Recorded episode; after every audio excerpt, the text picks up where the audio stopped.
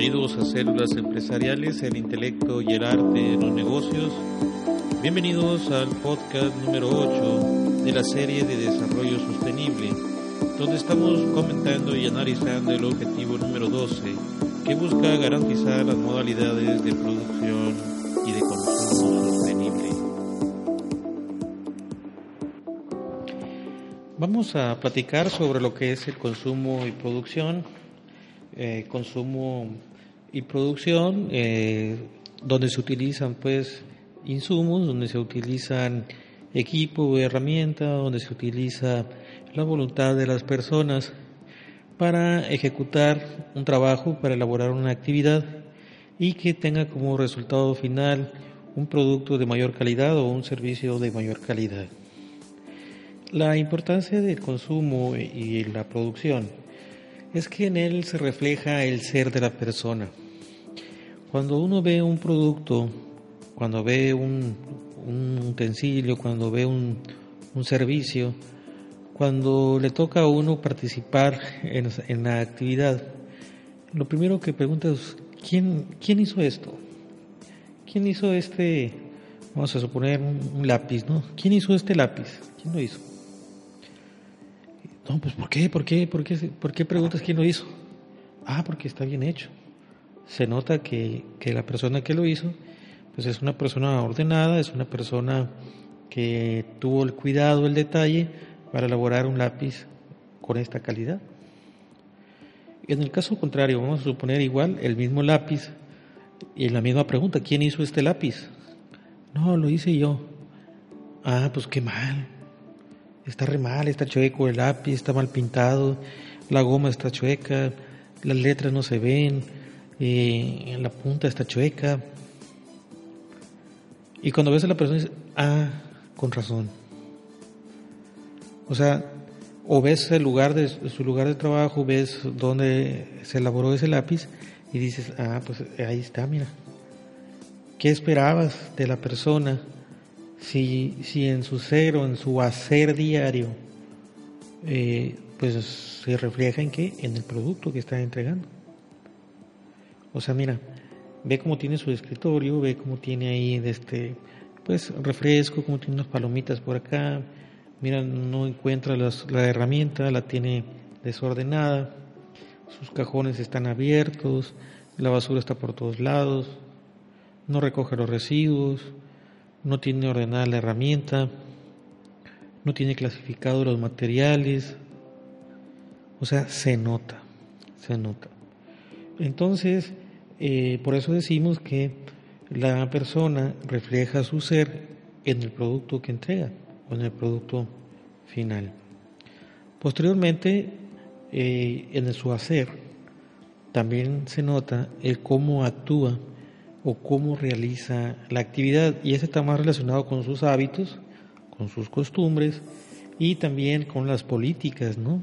Con las políticas de, en este caso de la organización de la empresa, donde eh, se establecen los lineamientos para hacer las cosas. Oye, ¿por qué le falta este detalle a este, a este producto, a este lápiz? No, pues es que no recortaban el presupuesto, no llegó a tiempo el material, no se pagó a tiempo la nómina, no he salido de vacaciones, eh, los proveedores se quejan de que no les pagan, los tiempos de entrega no se cumplen, los presupuestos se modifican constantemente, e, es decir, en el hacer pues se refleja la actividad final, en este caso en el lápiz. Entonces, eh, todo esto en conjunto, primero el ser de la persona, cómo tiene su lugar de trabajo, cómo es él, su forma de ser, su forma de actuar, sus actitudes, pues sus valores, sus, habilidades y el conocimiento que tiene la persona, pues se refleja en ese, en ese lápiz. Y en el cómo haces la actividad, pues se refleja el hacer. Es decir, se manifiesta la forma en que utilizas los recursos. Esto nos lleva a tres elementos clave a la hora de estar analizando el por qué suceden las cosas. Muchas veces le echamos la culpa a la persona, no andamos buscando culpables, quién hizo chueco el lápiz, quién no entregó la pintura, quién no resguardó el material, quién no ordenó los cajones, o sea, el quién. Pero aquí debemos de enfocarnos más bien al qué. Así el qué nos dice o, nos debe dar una línea de dónde se está pues el proceso estancando, dónde el proceso está tomando una desviación que es, al final de cuentas se ve reflejada en el producto terminado. Esos tres elementos tienen que ver con las tres E o la triple E, que es la efectividad, la eficacia y la eficiencia. La efectividad, de acuerdo al maestro Aníbal Basurto Amparano en su libro Empresa Inteligente, la clasifica como hacer lo que tienes que hacer. Y no solo lo nota, sino lo, manifiesta y lo dice. Pues, ¿sabes qué? Este lápiz cumple con lo que yo estuve solicitando, por lo tanto es un proceso eficaz. Pero nos vamos al punto, a la triple que es la eficiencia. Aquí en la eficiencia nos plantea también, siguiendo pues esta, estos principios de, de hacer lo que se tiene que hacer, como se debe de hacer, y al mismo tiempo optimizando recursos, utilizando la herramienta adecuada, utilizando la maquinaria adecuada, consumiendo la energía eléctrica este, sin desperdicios, eh, optimizando el agua, optimizando todos los insumos, la materia prima, no hay desperdicios y se plantea todo de manera y en tiempo, en forma y en tiempo. Entonces aquí es el contacto de conciencia de la persona. Para lograr hacer lo que tiene que hacer entonces, tiene que ser una persona que participe, que participe en la toma de decisiones, que participe en, en, en el diseño, que participe con sus ideas y sobre todo que conozca la visión y la misión de la empresa, que conozca cómo contribuye desde su el lugar de trabajo en el cumplimiento y logro de la misión y visión de la empresa.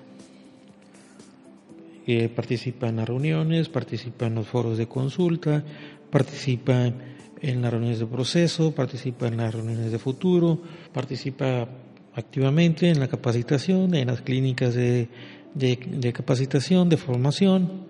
O sea, es una persona que está activa y está participando de manera activa y fehaciente en el logro de los resultados, en el logro de y cumplimiento de una misión. Cuando se logra establecer eso y empezar a fortalecer ese conocimiento en la persona, esas habilidades, esas actitudes y fortaleciendo los valores, eh, el cliente lo nota. El cliente cuando recibe el producto, recibe la atención, recibe el servicio, dice, oye, ¿sabes qué? Algo está pasando aquí. Se están haciendo las cosas de manera diferente porque siempre que me están entregando a tiempo el, pedido, me están entregando como se solicitó, se están respetando los plazos, los tiempos, los costos, lo que se presupuestó. Y eso pues, a mí me llena de satisfacción porque yo también puedo cumplir con mis compromisos que establecí para eh, llevar a cabo la actividad. Aquí en este, en este parte es muy importante porque no sirve de nada mis mejoras, mis innovaciones o modificar mis procesos si el cliente no lo nota. No sirve de nada el tiempo, el esfuerzo, el dinero, todo lo que estamos planteando si el cliente no lo nota. Aquí lo importante es que el cliente lo note y no nada más lo note, pague por él o pague por ello. Entonces, aquí podemos decir que, el proceso es eficaz porque se hizo lo que se tenía que hacer, como se debe de hacer. Y también eh, eh, cuando uno logra optimizar los recursos, eh, cuando uno utiliza de manera adecuada la herramienta, pues apaga aquellos equipos que no está utilizando, hace un uso racional de la energía eléctrica, un uso racional del agua, no gasta de más en materiales, materia prima, o los residuos los, los recoge, desde los deposita en sus lugares adecuados, es decir, se refleja en los costos de producción. Todas esas actividades del orden, limpieza, clasificación y todo lo que tiene que ver ahí en su changarrito, en su procesito, entonces podemos decir que se están optimizando los recursos y se está haciendo más con menos. Es cuando se ve reflejado en los costos de producción que impactan de manera directa al estado de resultados. Es decir, hay conciencia plena de lo que se está haciendo. Entonces, por eso cuando hablamos, voy a enfocar un poco hacia la energía eléctrica y hablamos de que la energía eléctrica se está utilizando de manera adecuada, y por decir así, una maquinaria que requieres para hacer X cantidad de producto o, satisfacer un servicio, pues que sea la máquina adecuada, el equipo adecuado, la computadora adecuada, eh, no encender en, luces de más, eh, mantener los ritmos de encendido y apagado de los equipos para no poder que no se incrementen pues algunos conceptos de la facturación de energía eléctrica. Entonces cada vez que uno sale de su lugar, pues apaga sus equipos, desconecta sus aparatos, no deja nada encendido y se asegura de que pues en ese lugarcito ya no se esté consumiendo energía eléctrica. Y también cuando va utilizando eh, cualquier también cualquier equipo o herramienta, pues lo hace en orden, cumpliendo con un proceso y cumpliendo con unos lineamientos o políticas establecidas por la empresa. También eh, cuando eh, se tiene conciencia de esa parte del consumo, o para poder llegar a ese estado de conciencia, pues necesitamos saber cuánto gasta de energía, cuánto consume de energía y cuánto consume esa área específica donde está la persona. Nos llega una factura de la luz con todo lo que se consumió en los dos meses o en el mes pero de todo, de todo la empresa, de todo el taller, de todo el edificio. Ahí van los, administrativos, ahí van los operativos, ahí van los de atención al cliente, ahí van lo que se consumió en el almacén, lo que se consumió en las bodegas, lo que se consumió en los cuartos fríos. Oye, pero espérame, o sea, ¿cuánto estamos gastando aquí?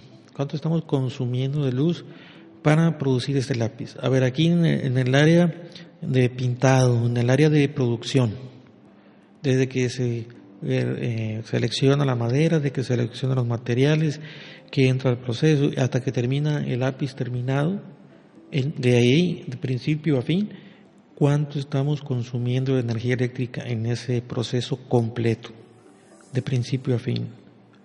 Y ahora sí, cuánto estamos consumiendo en las áreas de soporte, cuánto estamos consumiendo en las áreas de almacenamiento y cuánto estamos consumiendo en las áreas de atención. Para eso hay que hacer todo un, ejercicio que igual siguiendo eh, los lineamientos de, empresa inteligente del maestro Aníbal Basurto, pues es establecer mi matriz cliente-proveedor. Esa es la forma en que la metodología para llegar a ese grado de conciencia, pues se debe manifestar de manera clara. Vamos a seguir comentando más adelante estos conceptos y vamos a seguir con ejemplos, tratar de hacer algún taller, alguna forma en que podamos darle, eh, tangibilizar estos conceptos. Esta ha sido una cápsula más de Células Empresariales, el intelecto y el arte en los negocios. Síganos en Facebook y en Twitter y esperamos sus comentarios o dudas que podamos compartir para fortalecer este vínculo, para fortalecer este canal de ida y vuelta y poder estar en este proceso, en este camino hacia la competitividad sostenible.